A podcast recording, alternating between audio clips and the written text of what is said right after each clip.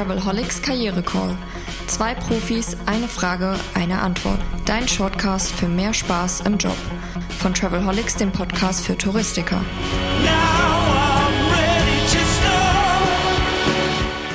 Herzlich willkommen, heute ist Donnerstag und das ist der Travelholics Karriere Call Staffel 4. Es geht um Snackable Lifehacks für den Arbeitsalltag, äh, die wir diskutieren auf Basis von Fragen, die uns erreichen und kleinen Problemchen. Früher hat man es Leserbriefe genannt an die, ans Dr. Sommer-Team. Hier sind Heike Nürschel und Heiner Boos. Mein Name ist Roman Borch und heute geht's wieder um eine K-Frage, nämlich das Thema Kultur. Wie reden wir miteinander und äh, wie weit ist eigentlich unsere Kultur, also unsere private Kultur in den Arbeitsalltag mit einzubringen oder nicht? Das ist ganz spannend.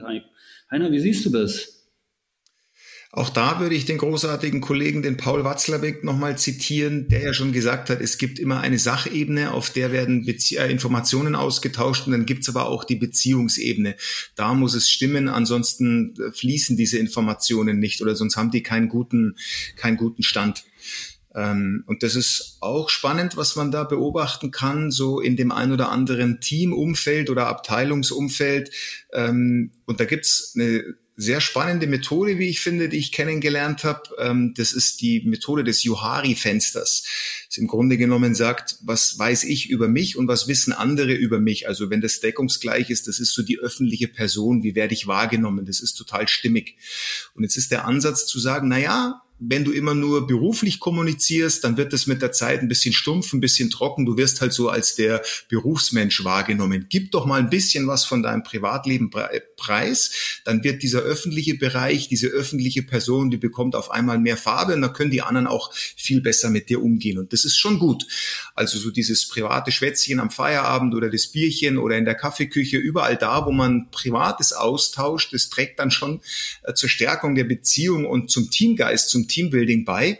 Aber da gibt's natürlich auch Grenzen, weil diesen Nerv des Privaten, den kann man auch sehr leicht übermassieren. Und ich habe schon mal gespitzt auf die Frage, mit der wir es heute zu tun kriegen. Du hast schon gesagt, dass sie ein bisschen lustig ist. Für die Betroffenen ist sie nun gar nicht lustig, aber es geht genau in den Bereich, weil was diese, diesen öffentlichen Bereich oder diese öffentliche Person oder das Bekunden von Privatem angeht, da gibt's sicherlich auch Grenzen und da gibt's auch sowas wie einen guten Geschmack.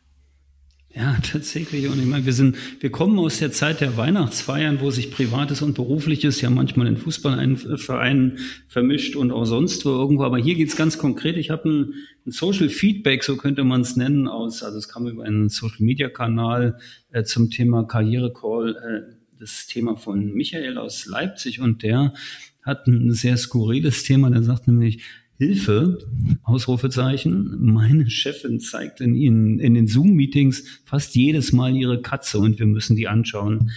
Das nervt eigentlich ein bisschen. Wie sag ich's ihr? Heike, hast du was dazu zu sagen? Ihr werdet, weiß, du hast eine gleich, Katze, ne? Ihr werdet gleich schmunzeln, ja. Ich habe eine Katze. Also generell braucht's Regeln. Es braucht Regeln für Zoom-Meetings und die muss man festlegen. Und ich meine, jetzt nach äh, zwei Jahren ähm, Pandemie hat jeder eigentlich seine Regeln auch gefunden für, ähm, für die unterschiedlichen ähm, Meetings, die man hat. Virtuelle Meetings brauchen einen Moderator und es redet immer nur einer. Und wer das Wort hat, wird nicht unterbrochen und bitte bei Wortmeldungen die Hand heben, die virtuelle Hand und äh, möglichst Störungen von außen vermeiden. Und das ist jetzt hier, das, äh, das kann die Katze sein, hier in dem Fall bei Michael ist es die Katze, das kann aber auch ähm, ähm, der Postbote sein, der unten an der Tür Sturm Sturm klingelt, weil er ein Päckchen abgeben kann. Es kann das Kind sein, was reinkommt und sagt, Mama, Mama, Mama, ich hab was. Aber trotzdem, wenn es irgend geht, Störungen von außen vermeiden. Und na klar, jetzt, jetzt bleiben wir bei der Katze. Zu diesen Störungen gehört in diesem Fall die Katze, die ja wirklich mit dem Thema der Besprechung in dem Moment mal überhaupt nichts zu tun hat. Und da wäre mein Tipp äh, an Michael, ähm, wenn er das so weitergeben kann an die Chefin, ähm, doch einfach zu sagen, wie wäre es denn, wenn wir zum Ende des Meetings einfach zehn Minuten mal einplanen, um uns auch privat äh, über uns und über Erlebnisse und natürlich auch über Haustiere und über ihre Katze auszutauschen. Und dann ist da Platz für die Katze.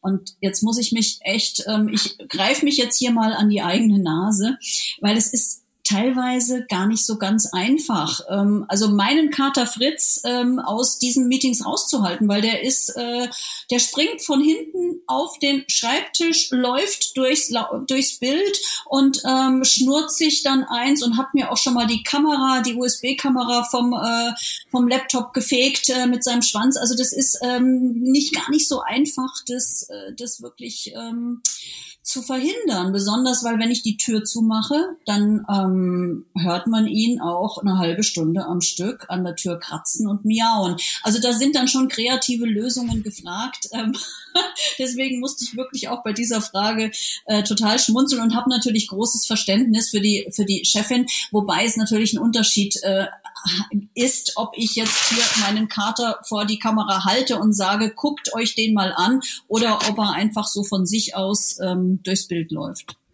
Du, als ich die Frage gelesen habe, hatte ich auch ein Bild vor Augen und das war Gerd Fröbe in Goldfinger. Da ist es ziemlich okay, oder wenn man, also da ist es, glaube ich, in Ordnung. Ich glaube, da war es oder war es Brandauer? Ne? Ich glaube, es war Fröbin Goldfinger, der, der die Katze auf dem Tisch hat. Aber äh, gerne wieder über die Social-Kanäle einfach äh, äh, Feedback geben, ob ich mich vielleicht vertan habe. Und es war doch Klaus-Maria Brandauer in einer anderen Bond-Episode mit einer weißen Katze, die die ganze Zeit Es war Fröbe. Ich bin, ich bin bei dir. Ja, dann war es wahrscheinlich kein Fröbe, großartige Geschichte äh, neben Räuber Hotzenplotz auch andere spannende Sachen gemacht. Okay.